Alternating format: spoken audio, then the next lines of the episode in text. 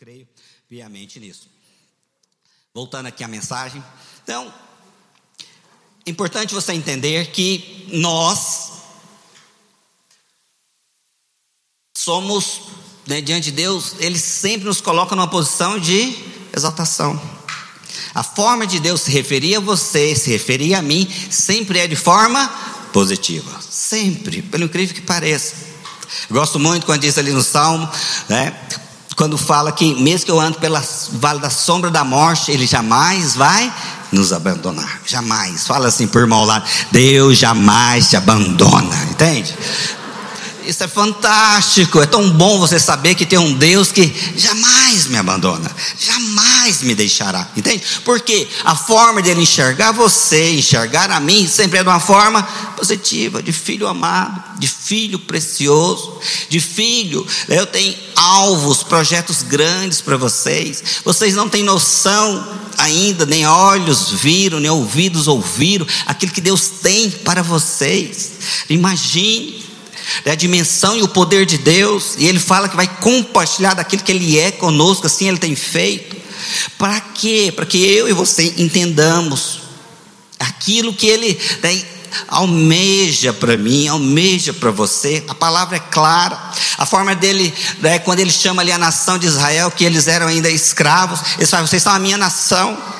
É um povo, a nação de reis e sacerdotes. Imagina isso. Todo homem deseja ser rei, mas o nosso Deus nos coloca na posição de rei. Aleluia por isso. Essa é a forma grandiosa que Ele sempre né, trata conosco. Ele nos fala que nós fazemos parte uma nação também de sacerdotes, ou seja, aqueles que têm intimidade, comunhão com Deus. Isso é fantástico. Fantástico. A forma dele nos enxergar é com relevância. A forma dele se colocar diante de mim, de você, é falar: Filho, vocês têm grandes coisas por fazer. Por isso que a palavra diz lá em João capítulo 14, verso 16, diz, diz justamente isso: Ó, oh, vocês farão as obras que eu faço e obras maiores ainda. Fala por meu lado: vocês vão experimentar de obras maiores. Oh, rebaixê, conolabaxê. Nós iremos experimentar dessas obras maiores para ter certeza. Ou seja, Deus nos colocou na posição de proeminência. Sempre assim. Deus, na verdade, Ele estende o tapete vermelho para nós. Vocês não imaginam. Mas, no entanto, existe um outro lado dessa moeda. O diabo não está sentado nos assistindo. Ele não está ali batendo palmas para você. Ah, você foi escolhido. Ele não está ali simplesmente né, tirando as pedras do seu caminho para que seja de fato uma caminhada fácil. Não, pelo contrário, ele está resistindo à sua vida. Ele está nos resistindo. Entenda, abre a sua Bíblia lá em 1 Coríntios, capítulo 16. 1 Coríntios 16, verso 9. Olha o que fala a Bíblia. Apóstolo Paulo, porque uma porta grande e oportuna para o trabalho se me abriu. Uma porta grande, maravilhosa, oportuna, momento apropriado. E há muitos adversários. O que, que, é isso? É justamente, é Deus falando assim: olha, tá vendo? Aquela porta eu abri para você, né? mas no entanto existem adversários, existências, para impedir que você entre por ela, para impedir que você usufrui dela. E assim também é na sua vida e é na minha vida. O diabo, como eu falei, ele está né, levantando batalhas, levantando situações para nos impedir. Então entenda. Deus coloca nos nossos corações que nós temos coisas grandes por fazer. Deus coloca nos nossos corações que nós teremos algo relevante, que nós temos uma importância. Então entenda. Eu e você somos importantes, mas por outro lado, existe o diabo, o nosso adversário tentando nos resistir. Batalhas se levantam e nós ficamos diante desse grande conflito. Deus fala algo e o diabo age de outra maneira, e eu estou aqui no meio das resistências, no meio das batalhas, e muitos cristãos acabam se perdendo. Muitos Diante desse conflito, eles querem chutar o pau na barraca. Muitos diante desse conflito, ah, não vale a pena servir a Deus. Muitos diante desse conflito, eles acabam desistindo ou acabam desanimando, justamente por não ter essa sintonia com os céus, por não ter a clareza daquilo que Deus os, os estabeleceram, mas no entanto tem algo a se fazer, a se posicionar para que possamos vencer essas batalhas. É muito importante. Como é comum, né, os cristãos, quando eles estão no meio dessas batalhas, desses conflitos, eles, né, muitos se rendem. Mas em nome de Jesus, nós somos uma igreja de vencedor. Vencedor é aquele que permanece firme. Entende? Vencedor é aquele que é constante, aquele que sabe muito bem o alvo na qual Deus o chamou. Vencedor é aquele que sabe, eu fui chamado para obras maiores, eu fui chamado para estabelecer algo, eu fui chamado para uma obra relevante, eu fui chamado para fazer uma diferença. Isso é o meu, meu chamamento da parte de Deus para a minha vida. Mas por outra forma, está ali o diabo tentando né, de te desviar daquilo que ele tem para a sua vida. Está entendendo? O diabo não fica parado, ele não fica e aí né, tem que ficar claro para nós, é justamente né, essas situações, ou seja, Deus tem algo grande para mim, mas no entanto eu estou perdido. Eu me lembro quando a minha mãe se converteu, há mais de 30 anos, ela foi a primeira a se converter na família. Quanta resistência ela sofreu. Imagina, irmãos, ser crente hoje, né, ir à igreja, não, isso é normal. Nós temos aí mais de 30% da população brasileira é cristã é evangélico, protestante, vamos dizer assim. Mais de 30%. Mas, no entanto, né, há 30 anos atrás, não era dessa forma.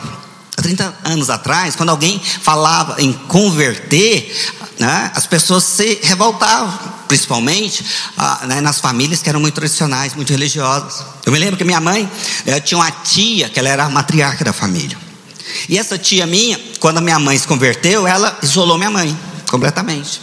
Até uma oportunidade de emprego, ela cortou, não aceitou. Né, fez com que minha mãe não conseguisse esse emprego. Né, a família virou as costas para minha mãe. Tudo porque ela se converteu. E talvez naquele momento né, da conversão, ela ficava ali né, cheia de conflitos, falando: por quê? Por que está acontecendo isso comigo?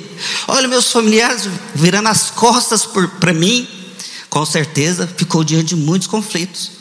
Mas entenda algo, porque a grande questão das resistências acontece, sabe por quê? Não é devido ao seu momento, mas é devido àquilo que Deus tem para o seu futuro. É devido a isso, porque você vai fazer um grande estrago no inferno, pode ter certeza.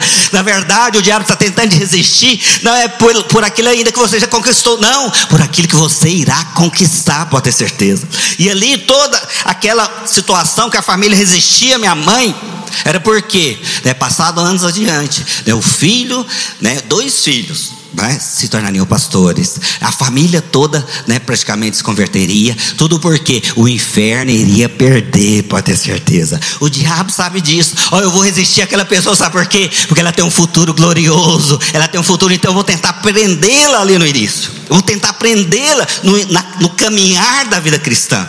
Quero dizer algo para você. É assim que ele tenta fazer. Minha mãe imagina lá, lá no início da conversão, talvez ela sozinha, isolada. A igreja não era tão, como se diz, não viviam tão juntos como hoje. Não tínhamos esse nível de revelação e clareza. Não, longe, distante disto. Mas, no entanto, as batalhas vieram, as resistências aconteceram. Mas, no entanto, ela prevaleceu. Hoje ela pode testemunhar. Assim também será sobre a sua vida. Amém? Quem crê nisso diz aleluia. Então, entenda, irmãos. Entenda é, que eu gosto muito, né? A Mislande, que é lá da época dos, né? Lá da época do. Né? É, que as irmãs andavam de coque, né? que as irmãs andavam de saia lá no tornozelo. Ela sabe o que era ser crente naquela época. Não é igual hoje. Não, pelo contrário. O crente ele era hostilizado. Né? Era difícil, no meio da escola. Imagina um crente ali, era quase que um ET. Né? Chegava lá o crente, né? Então a resistência era grande. Mas pode ter certeza, e o diabo usou muito para existir muitas vidas diante disso. Ele usa, o diabo sabe trabalhar, ele sabe nos existir.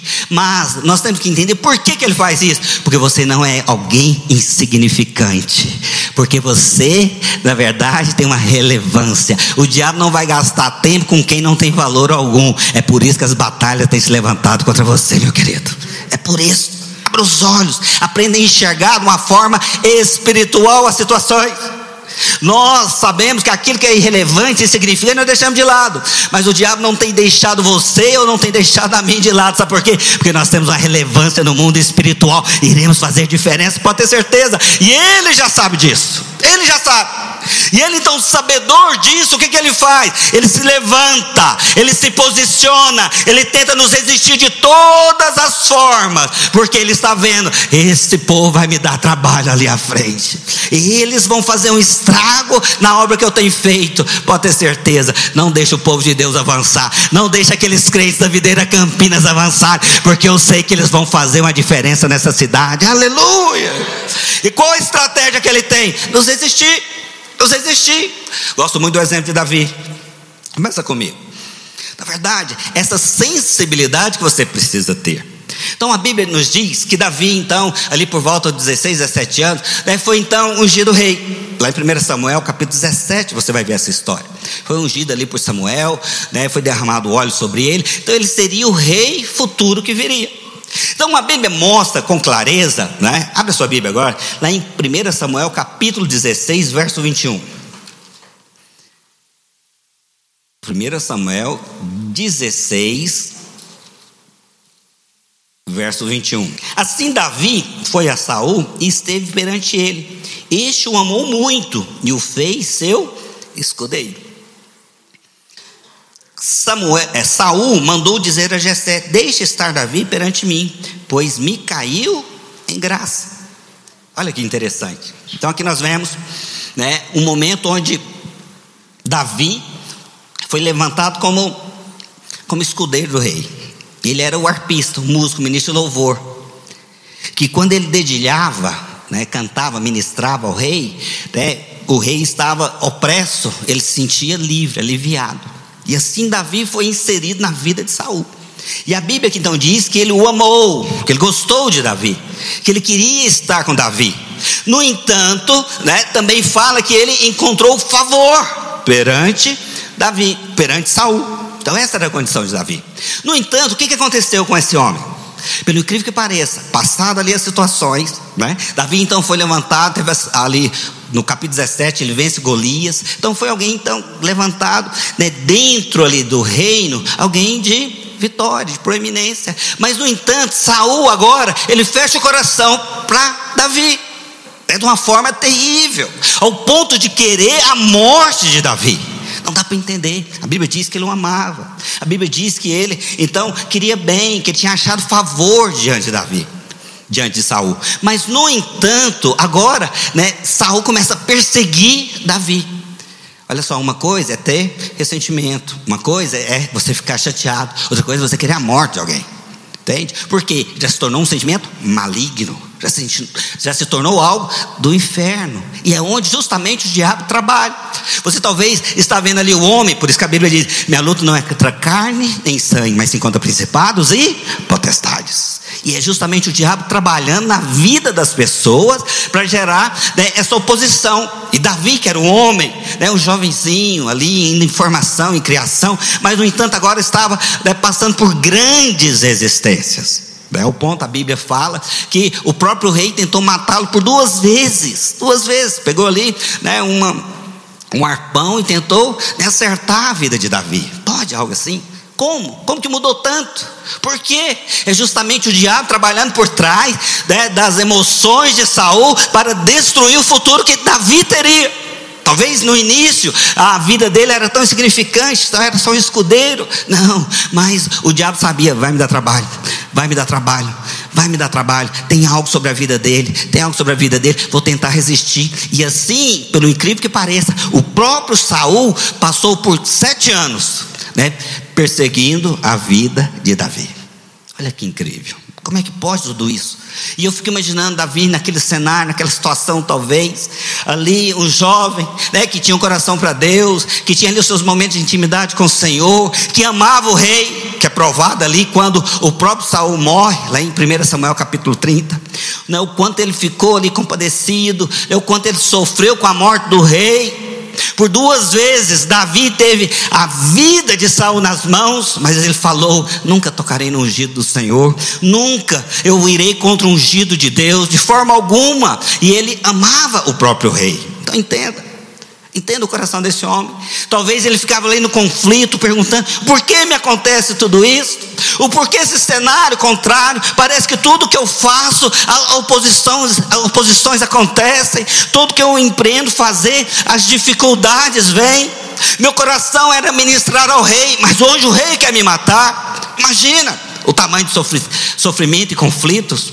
Olha só o tamanho dessa situação. Mas, na verdade, Davi não tinha noção o que ele seria. Não tinha noção. Mas o mundo espiritual já estava claro. É deste aí que virá aquele que é a promessa lá em Gênesis capítulo 3. É esse aí que vai estabelecer o reino que jamais terá fim. É desse aí que vai vir a descendência daquele ungido que vai tomar a posição ali em Israel. Então entenda, meu querido, nós estamos vendo só o nosso momento, mas o mundo espiritual está vendo além. Eu quero declarar em nome de Jesus: abra os olhos e comece a enxergar conforme os céus se mostra você. E o diabo sabe muito bem disso. O diabo sabe, ele sabe onde os anjos estão andando, ele sabe muito bem onde Deus está liberando o favor, ele sabe muito bem onde, né, na verdade, o Espírito começa a queimar no seu coração. O mundo espiritual não fica indiferente a isso. Por isso, essas resistências tão fortes e claras na vida de Davi. Mas Davi poderia ter se perdido, mas assim ele não fez, manteve-se firme. E nós vemos e sabemos como que ele terminou a sua vida cristã. Ou seja, o Senhor venceu cada uma dessas barreiras. Então entenda, amado. Lutas são normais. Principalmente para aquelas especiais que têm um grande propósito em Deus. Aleluia. Quem aqui tem alguma luta, alguma grande barreira, desafio, levante as mãos.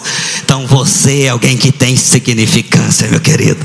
Você é alguém que Deus tem algo para você de forma especial. E o diabo está empalvoroso e com medo de você. Aleluia. O diabo está falando: ali só tem gente perigosa. Eu vou tentar resisti-lo. Talvez você está se achando um coitadinho. Você está se achando alguém que não tem sorte. Eu não sei porque nada na minha vida dá certo. Mas hoje estou falando para você: é pelo contrário, meu querido. É porque Deus tem planos grandes para você. Por isso que Ele tenta te resistir. Talvez você fale, pastor, mas como e por quê? Mas é assim, amado, é assim.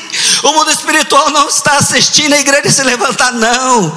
O mundo espiritual quer, na verdade, é destruir a igreja, mas não vai conseguir, pode ter certeza.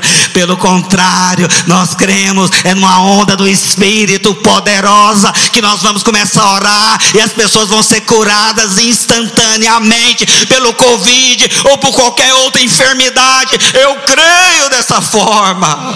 Então nós temos que alimentar o nosso coração em fé não é nos intimidar. Se o diabo tem se levantado, tem um sinal, tem um sinal. Jesus está próximo a se manifestar entre nós. Está perto, abra os olhos. Necessitamos de ter essa sensibilidade espiritual está perto. Oh, Remanabaxê, está perto do Senhor liberar uma onda nova do Espírito. Está perto do Senhor começar a mover numa medida em fé da igreja muito maior. Está perto para que o sobrenatural manifeste e nós pegamos o natural e vamos andar por sobre ele. Essas barreiras, essas resistências cairão por terra em nome de Jesus. Eu creio. Eu creio. Eu creio. Nós temos que entender tudo isto. Nós, como igreja, como ministério, sofremos muitos ataques. Muitos ataques. Foi impressionante ano passado, como foi, é como tudo aconteceu. E você fala, é agora. No entanto, ficou uma marca. Nós não somos uma igreja só em células, só da graça. Nós somos também uma igreja imparável. Quem crê nisso diz glória a Deus. Entenda, é isso. As situações contrárias se levantam, mas do outro lado Deus libera uma unção nova. Nós somos imparáveis. Agora nós vamos entrar no novo ciclo e vamos ver a obra avançando muito mais veloz, poderosa, graciosa, no nível de unção muito maior. Sabe por quê? Porque Deus está à frente. Deus está à frente. Deus está à frente. Batalhas se levantam, tempestade vem. Pode ter certeza, Ele vai aparecer. Ele vai aparecer em algum momento. Aleluia. Porque é assim que funciona. Eu tenho que entender a forma do mundo espiritual. Eu preciso, na verdade, ser sensível ao espírito. Se você está incomodando, o diabo vai se levantar contra a sua vida. Se você está incomodando, ou se ele já percebeu que tem algo especial para você, ele vai tentar estabelecer te resistir em áreas. E é justamente o que nós temos que entender de uma forma muito nítida. Eu queria então pegar aquela passagem lá de Marcos capítulo 5 onde fala ali do possesso. Marcos 5, verso 1. Do possesso gadareno. Olha o que diz a Bíblia sobre ele. Entremente, chegaram a outra margem do mar, a terra dos Garazenos. Ao desembarcar, logo veio dos sepulcros ao seu encontro um homem possesso de espírito imundo. Olha a condição desse homem o qual vivia nos sepulcros, e nem mesmo com cadeias alguém podia prendê-lo. Cadeias são amarras, correntes.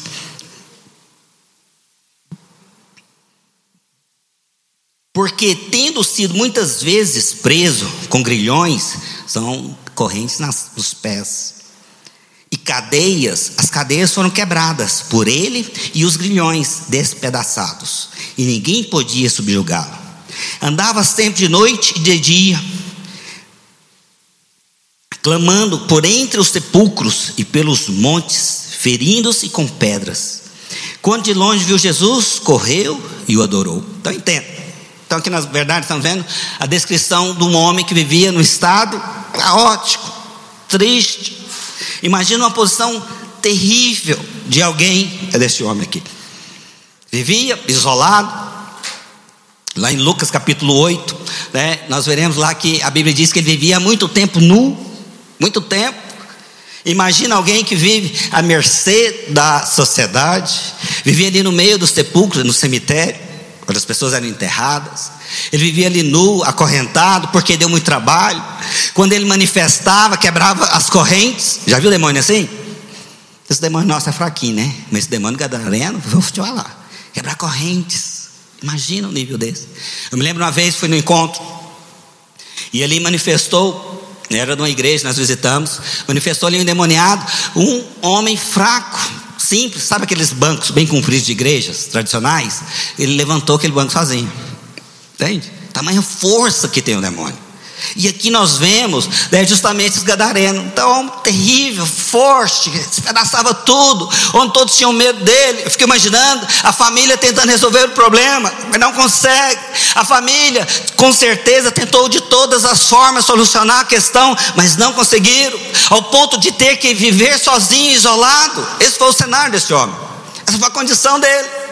Mas, pelo incrível que pareça, nós temos que entender que situações assim você fala: que valor tem essa pessoa?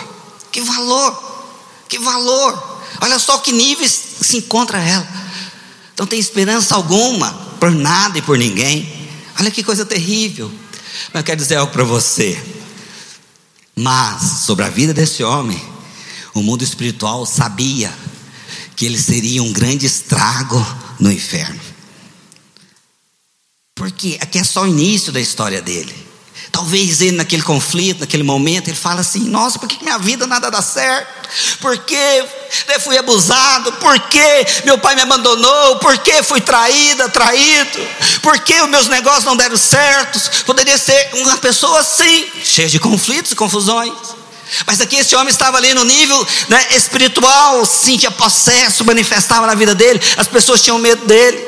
Ou talvez aqui poderia ser alguém que tem problema com drogas né? Existem ali lutas, né? dificuldades talvez as outras pessoas não compreendem, ou talvez outros que têm ali uma história, um passado muito ruim, é fruto de uma família totalmente né, sem estrutura alguma, fruto de uma família totalmente né, sem, como se diz, sem harmonia alguma, família cheia de lutas, e você é fruto de tudo isso. Aí fala assim: por quê?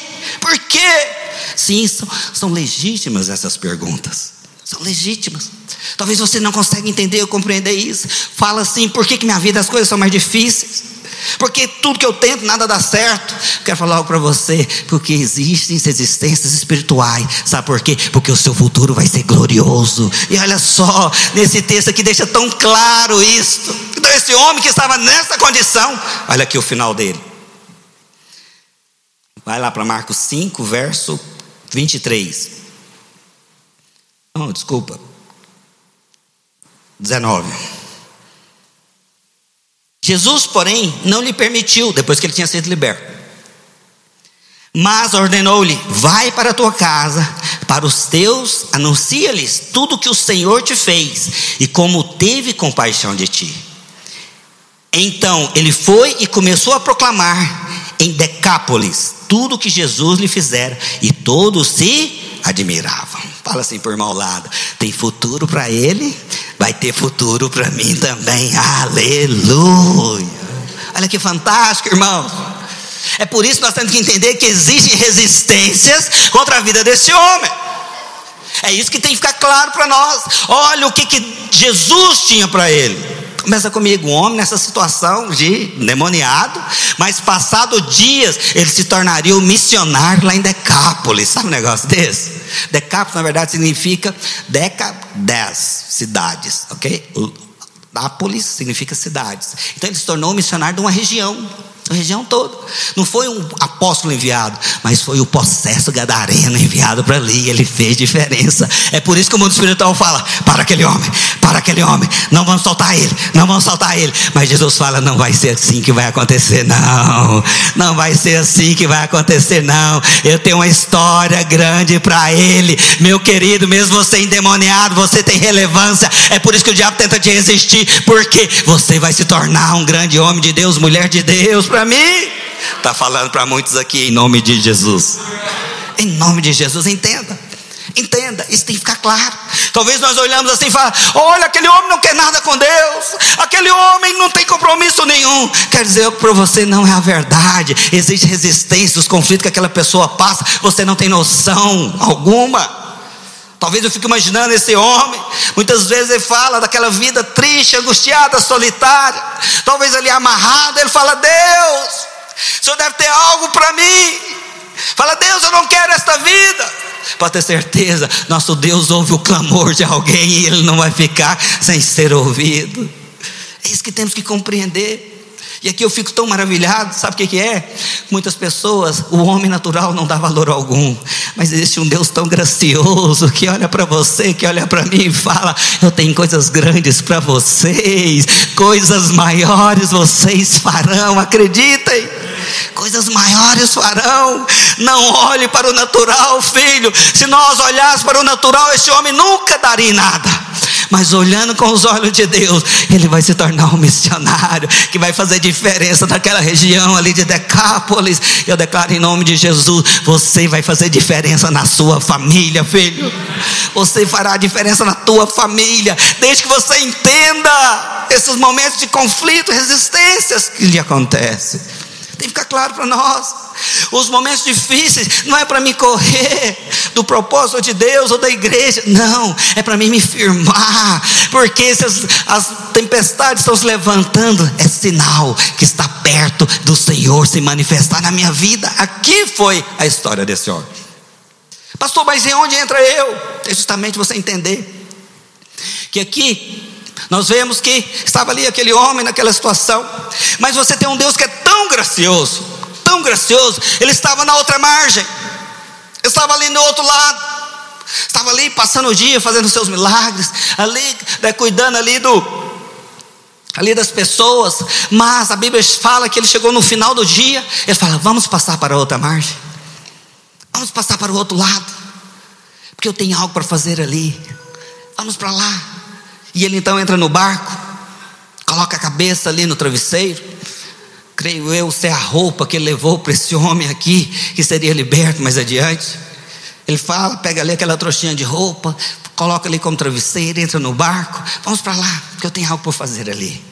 Mas entenda, o Senhor Jesus atravessou o mar da Galileia só para salvar um homem. Sabe por quê? Mostrando a importância que esse homem tinha para ele. E aos olhos naturais, ele não tinha valor algum. Agora imagina eu e você, meu querido, que já somos filhos amados do Senhor. Você tem um grande valor para ele. Se ele é capaz de, trans, na verdade, de atravessar um rio, um mar, né, para ir ao encontro de alguém que estava naquela condição. Imagina você, filho. Imagina você o que Ele vai fazer por você. Você não tem noção. Ele quer fazer muitas coisas sobre a sua vida. Basta você crer. Basta você crer. Ele fará. Ele fará. Pode ter certeza.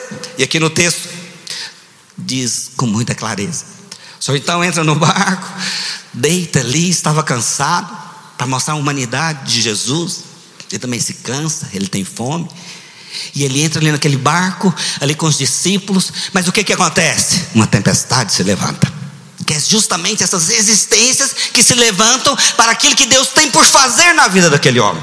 Porque o mundo espiritual sabe o mundo espiritual tem consciência. Eu tenho que existir aqui, que o Senhor quer mover ali, mas não vai, não vai. Por isso vamos levantar aqui uma tempestade, onde esse barco vai vir a pique. Vamos levantar aqui uma tempestade, onde eles resolvem voltar. Mas pode ter certeza, não é assim que nosso Deus faz. Como ele tem algo por fazer, ele vai concluir. Você tem que crer em nome de Jesus. Em nome de Jesus, nós precisamos entender que assim que Deus faz a obra que ele inicia, ele irá concluir, eu tenho certeza disso. E aqui nós vemos ali o cenário todo, aquela né, tempestade gigante se levanta, tudo para resistir o que Jesus teria na vida daquele homem, tudo para resistir o futuro daquele homem possesso. E assim tem acontecido nas nossas vidas. Quantas existências têm se levantado?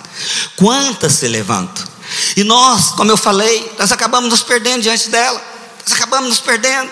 Achamos que nada vai dar certo. Eu já tentei, eu já estou na igreja há tanto tempo. Mas o Senhor está falando hoje para você: mantenha firme, mantenha firme. Se a tempestade se levantou, é sinal que eu estou bem perto de abençoar a sua vida. Se a tempestade se levantou, sabe por quê? Eu estou a horas de te abençoar. Eu estou a horas de trazer um novo tempo na sua história. Eu estou a horas de trazer uma revolução que você vai ficar assim. Ah, o que, que aconteceu, Jesus? Fala por mal lado assim, você vai ficar de boca aberta, aleluia. Eu fico pensando quando as pessoas viam esse processo, isso não era aquele. Esse não era aquele que vivia endemoniado. O Senhor está falando hoje para você, era ele. Porque ele teve um encontro com Jesus e a vida dele foi mudada completamente.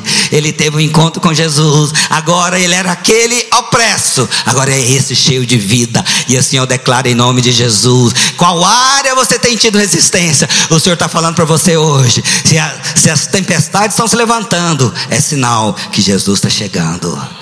Eu já estou escutando o vento da tempestade. Eu já estou escutando o vento da tempestade que se levanta contra a minha vida. Eu já estou escutando a voz da autoridade de Jesus entrando e falando: aquieta-te, aquieta-te, Satanás, obra maligna, vírus do Covid, caia por terra agora em nome de Jesus. Caia por terra agora no nome de Jesus. Eu ordeno que toda tempestade que se levanta vai ficar em calmaria agora eu declaro no meio da igreja: ninguém vai ser alcançado, ninguém vai ser alcançado, porque Jesus está vendo a tempestade que está se levantando. O diabo quer resistir à igreja, o diabo quer te resistir, o diabo quer te intimidar, mas o Senhor fala: aquieta-te, aquieta-te, em nome de Jesus. Quem crê, dá um glória a Deus bem forte. Entenda, irmãos? É sinal que o Senhor está por mover entre nós. É sinal. Então talvez estava ali aquele homem possesso, não tinha nem noção. Talvez estava ele ali nos conflitos, diante das lágrimas, diante da tristeza daquela situação na qual ele vivia, mas ele não sabia que tinha ali aquele que é autor da vida, ali no barco, em direção a ele. Ele não sabe o processo, ele não sabe, mas ele tem uma importância grande para mim, e o Senhor está falando para ele: eu vou resistir às tempestades que se levantam. Você, filho, não tem noção quantas tempestades o Senhor já tem resistido na sua vida. Você nem viu ainda. Talvez está ali, né, ali parado, preocupado, talvez com o pagamento do aluguel, mas o Senhor está vencendo. Talvez a tempestade é uma enfermidade que se levanta. Talvez Deus está se levantando ali uma tempestade contra algo que vem sobre o seu casamento. Deus está resistindo, sabe por quê? Porque Ele está cuidando de mim e de você, meu querido. Ele está cuidando de nós. Nós que entender, mesmo aquele homem não ter nenhum compromisso, nenhum posicionamento com Deus, adivinha o que, que Jesus estava fazendo? Ali, comandando com que as tempestades paralisassem. Eu fico imaginando contra a minha vida e a sua. Então, o que ele fará? O que ele fará? O que que ele fará? Eu fico só imaginando. Aí você, a hora que você põe a cabeça no travesseiro, começa a pensar: Senhor, situação difícil nessa área, situação difícil naquela outra. E o Senhor fala: Filho, não temas, porque eu sou contigo. Ele fala nesta manhã para você: Não temas, porque você vai entender que esses levantes é para resistir o seu futuro. Mas eu estou querendo dizer e liberar o seu coração uma paz que excede todo entendimento, porque eu estou no barco, eu estou no barco, eu estou no barco. Você não vai se afundar mantenha-se firme em nome de Jesus. Tão importante, tão importante desses momentos de conflitos, saia um pouquinho do cenário e permita Deus manifestar na sua vida, meu querido. É isso que Ele quer fazer, Ele quer mover, Ele quer mover. Talvez hoje você está perdido ali no cenário, na perseguição, talvez você está gastando tempo e energia na dificuldade, no tamanho da tribulação que você tem passado. Meu Senhor está falando para você: não temas, porque eu vou mover nessa situação.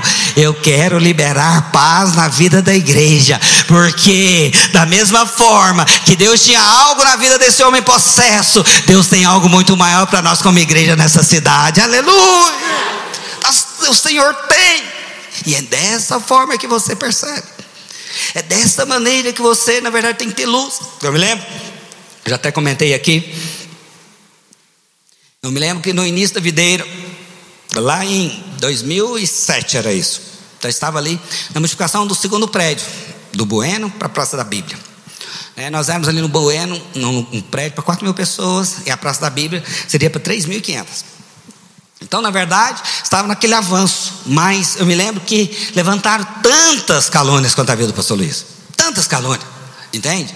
Mas aí a forma dele entender isso é o seguinte: estou incomodado, estou incomodado. Pode ter certeza, Deus vai liberar muito mais. Hoje nós temos mais de 12 prédios ali na cidade. Sabe por quê?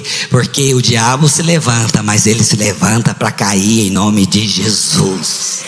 Em nome de Jesus. Então, estou citando aqui a vida do nosso pastor. Mas agora eu quero que você identifique a sua vida. Qual área você tem passado resistências hoje? Talvez seja o seu casamento. Talvez seja. Talvez tenha conflito, o casamento não alinha.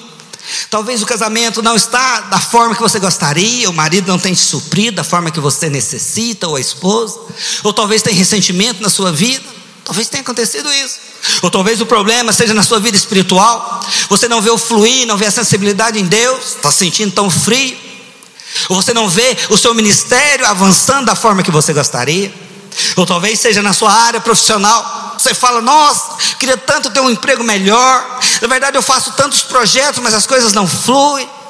Olha só, eu investi tantos anos naquela empresa, mas as portas se fecharam ali naquele lugar. Fui agora, né, demitido. Olha só, eu quero tanto, mas aquele negócio que eu tanto sonhei, eu tento, mas ele não flui. Aí você vê resistências, resistências, resistências e mais resistências. Talvez seja com os filhos.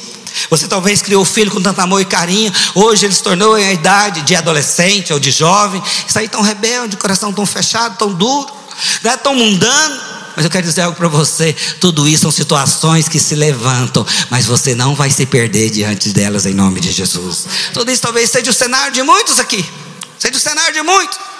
Talvez seja né, até mesmo o medo da própria doença, que tem gerado uma angústia, uma aflição, tem gerado até mesmo uma paralisação. Você fica com medo, receio de ir aos lugares. Eu quero dizer algo para você: tudo isso sejam né, tempestades que estão se levantando, mas você não vai tirar os olhos do nosso querido Senhor, você não vai tirar os olhos dele. Isso não vai drenar toda a sua energia, porque o problema de muitos filhos de Deus é isso: as situações, que o diabo sabe. Eu levanto ali uma situação difícil para ele, e aquilo ali drena toda a energia dessa pessoa. Toda a energia. Ele se sente ali tão, alguém tão, como se diz, debilitado, tão fraco. Até muitos desses momentos de conflitos falam, quase sempre.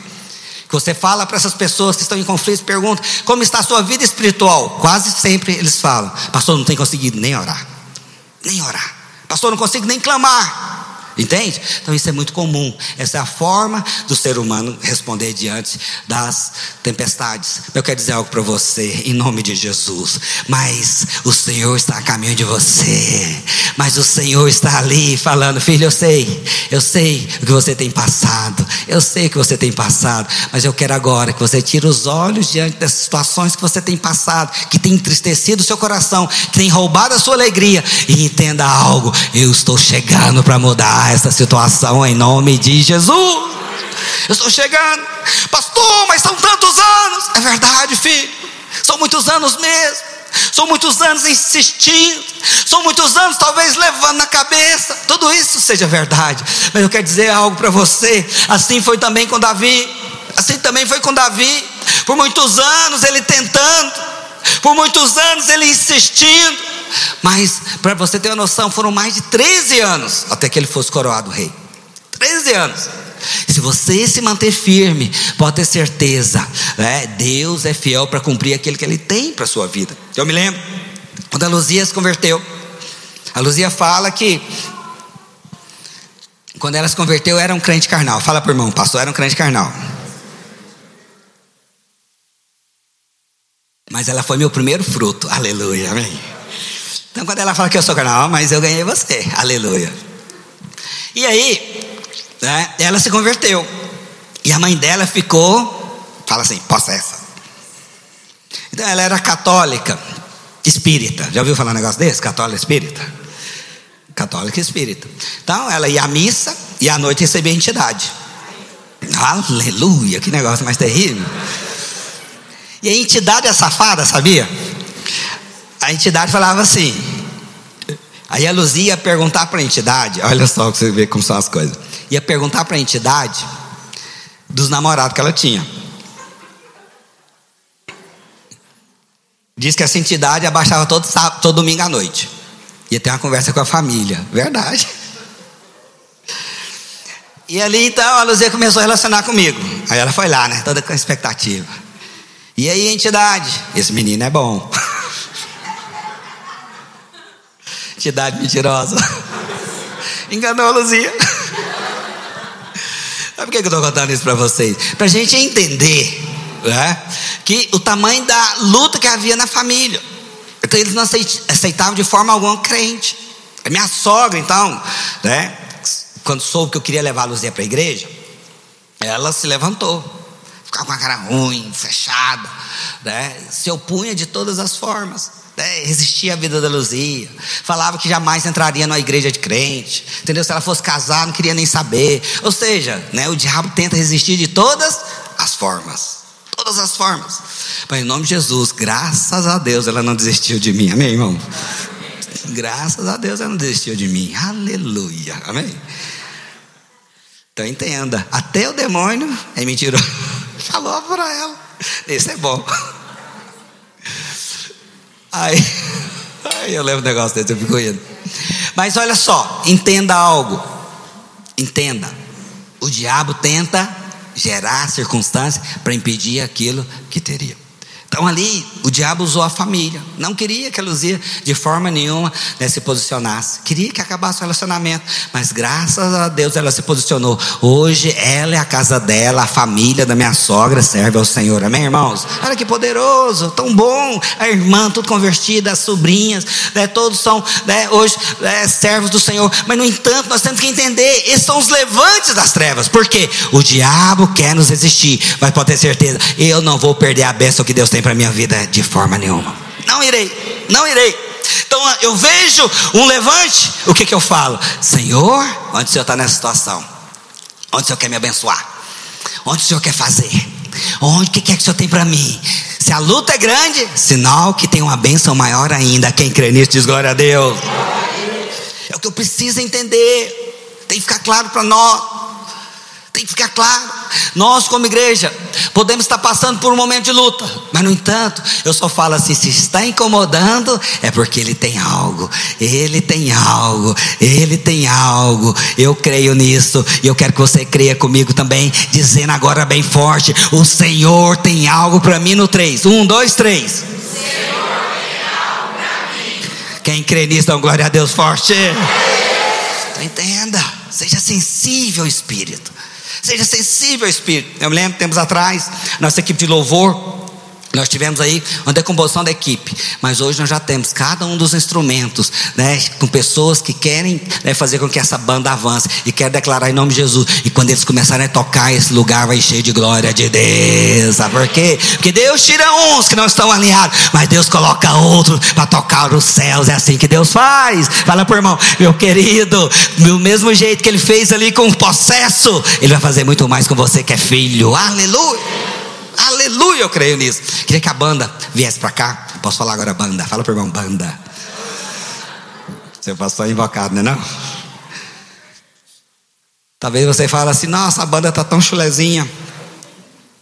Aí o senhor fala, você não sabe o que eu vou fazer. Ah, o diabo tá rindo e o senhor tá batendo um pezinho lá. Espera, que eu tô no barco e tô chegando. Quem crê nisso, dá glória a Deus. As telas estão passando dificuldades. O Senhor está batendo o pezinho falando: Estou chegando. Estou chegando. Cadê as casas que estão passando lutas? O Senhor está falando para você: Estou chegando.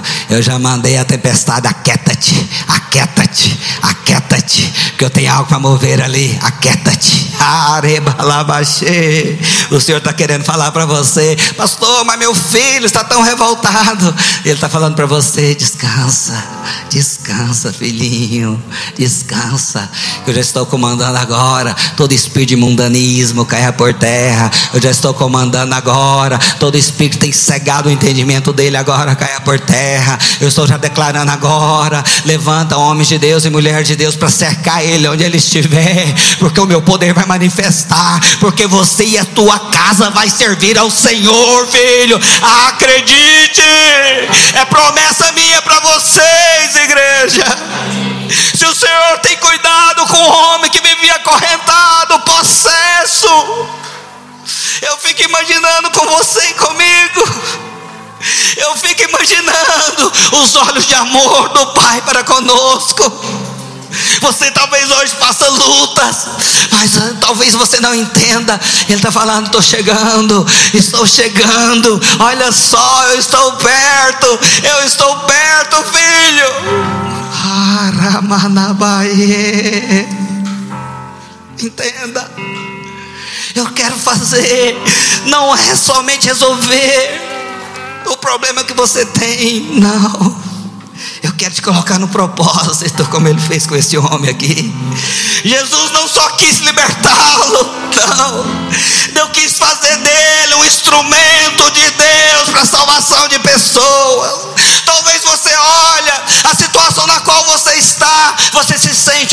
Coitadinho, ó, dó de mim. Olha só o que me acontece. Eu sou o menor da minha casa, mas você ainda não entendeu. Ele está falando para você, eu vou te inserir no processo, filho.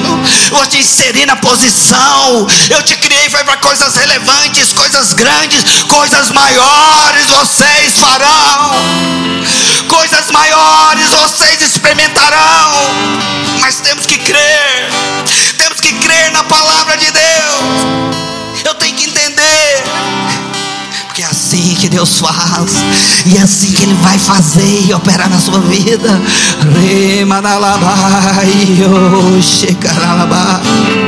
Eu não sei as tempestades que tem se levantado. Talvez você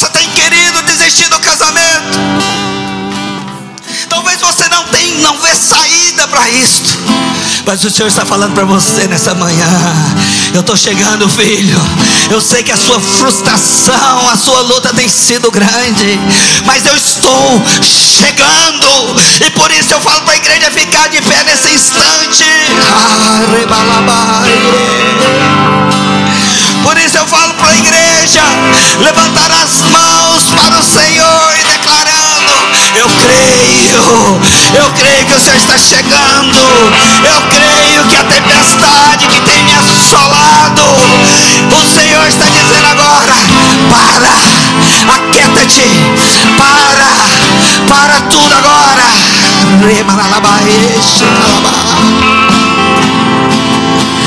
Oh Jesus.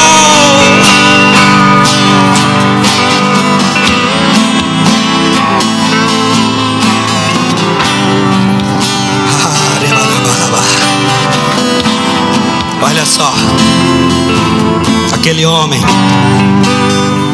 ele era ainda um escravo das trevas. Ele não estava na posição que você está hoje. Ele não está.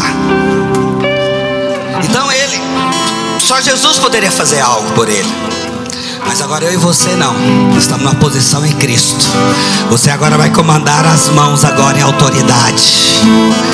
Você vai agora apropriar daquilo que Deus colocou você. Deus te colocou em Cristo. Deus diz que você está sentado à destra de Deus em Cristo, onde todas as obras das trevas estão debaixo dos teus pés. E você vai comandar agora todo espírito que tem se levantado contra a tua casa, contra a tua vida, vai cair por terra agora em nome de Jesus.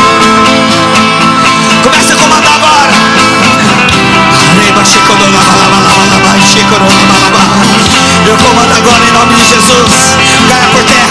Caia por terra enfermidade. Caia por terra espírito imundo de confusão, de mentira. Caia por terra agora todo espírito que tenta prender as famílias. Caia por terra agora tudo aquilo que tem cegado as pessoas. Eu comando agora. Solta os filhos. Solta as casas. Solta as finanças. Solta a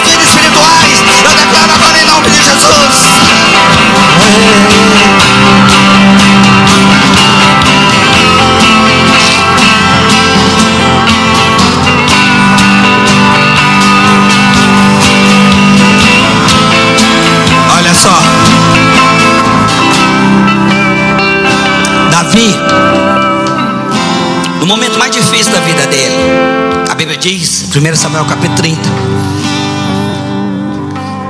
Davi chegou ao ponto, devido às perseguições, às tempestades que levantavam sobre a sua vida, que ele teve que servir ao rei Quis, que era o rei dos filisteus. E ele estava ali em confusão. E houve um grande ataque contra o arraial que Davi estava, com seu bando. Vieram aqueles homens, levaram ali os bens, levaram ali as mulheres e as crianças. Todos eles foram levados. Todos foram levados. E a Bíblia então diz que Davi e o seu bando chegaram ali naquele lugar. E a palavra de Deus fala que eles choraram tanto que não tinham nem mais forças. Do tamanho do desespero deles. Choravam, estavam ali, não tinha nem mais força, devido ao tamanho da luta que eles estavam passando. A Bíblia fala então que até o próprio bando de Davi queria apedrejá-lo, queria matar Davi, queria matar Davi. Talvez no momento mais difícil da vida dele, mas quero dizer algo para você. Três dias depois, Davi foi coroado rei de Judá, entende? No momento mais difícil da vida dele, estava mais perto da promessa de Deus se cumprir sobre ele, porque é assim que acontece. No dia da luta grande, é sinal que a bênção está bem próximo de chegar sobre a sua vida. Três dias depois, três dias desse momento aqui, estava ali Davi sendo coroado rei de Judá. Quer declarar em nome de Jesus. A luta tem sido grande. Está muito perto da bênção sobre a sua vida em nome de Jesus. Ah, eu queria que você orasse agora. Como eu falei, você não é o coitadinho. Não. Você não é o ninguém. Não. Você é tão importante que o mundo espiritual está com o bombardeio dele virado para você. As metralhadoras do inferno estão contra a sua vida. Só que o inferno esqueceu que à nossa frente está o nosso general que é Cristo. Aleluia! E o nosso inimigo se levanta. Sim, faz parte da vida. Mas é para cair em nome de Jesus. Quem crê nisso diz aleluia. Você vai agora adorar enquanto a equipe dos servos vem.